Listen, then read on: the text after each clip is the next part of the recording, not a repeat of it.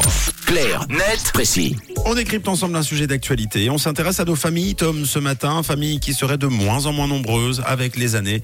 Est-ce que c'est bien ça? Exactement, Mathieu. C'est ce que vient de montrer une équipe de chercheurs internationaux dont les conclusions ont été publiées dans la revue Science Alert. Concrètement, ces scientifiques ont passé au peigne fin 1000 liens de parenté dans le monde entier sur la base des données fournies par les Nations Unies. Et leurs conclusions sont les suivantes. La taille moyenne de nos familles va se réduire de 35% d'ici à 2095.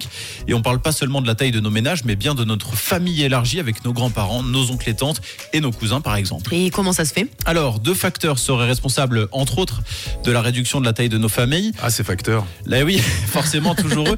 On a la baisse de la fécondité euh, d'abord et ensuite l'augmentation de l'espérance de vie. Ah. Si on regarde en Suisse par exemple, le nombre d'enfants par femme est passé de 2,7 en 1964 à 1,39 en 2022, un nombre qui a presque été divisé par deux, mais dans le même temps, l'espérance de vie a également augmenté. Elle est aujourd'hui de 81,6 ans pour les hommes, 85,4 pour les femmes et ces deux facteurs combinés entraînent un phénomène en particulier, la verticalisation de nos familles pour le dire simplement, il y a davantage de grands-parents et d'arrière-grands-parents et moins de cousins et nièces, forcément, car il y a moins de frères et sœurs.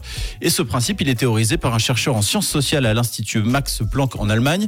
Il explique que la baisse de la mortalité engendre une diminution du nombre de frères et sœurs à chaque génération et qu'à mesure que l'écart d'âge entre les individus et leurs proches se creuse, les personnes auront des réseaux familiaux non seulement plus petits, mais également plus âgés. Et si on raisonne en termes de chiffres, ça donne quoi au niveau de la famille? On sera combien? Alors justement, les scientifiques tentent des projections intéressantes. Ils montrent par exemple qu'en 1950, une femme de 65 ans était en moyenne entourée de 45 membres de sa famille, tandis qu'à la fin du siècle, une femme du même âge n'en aura plus que 25.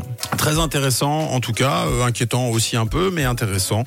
Merci Tom, euh, que l'on retrouve euh, demain, bien sûr, pour un nouveau numéro. Et on salue les facteurs, bien sûr, qui nous écoutent ce matin, 7h25.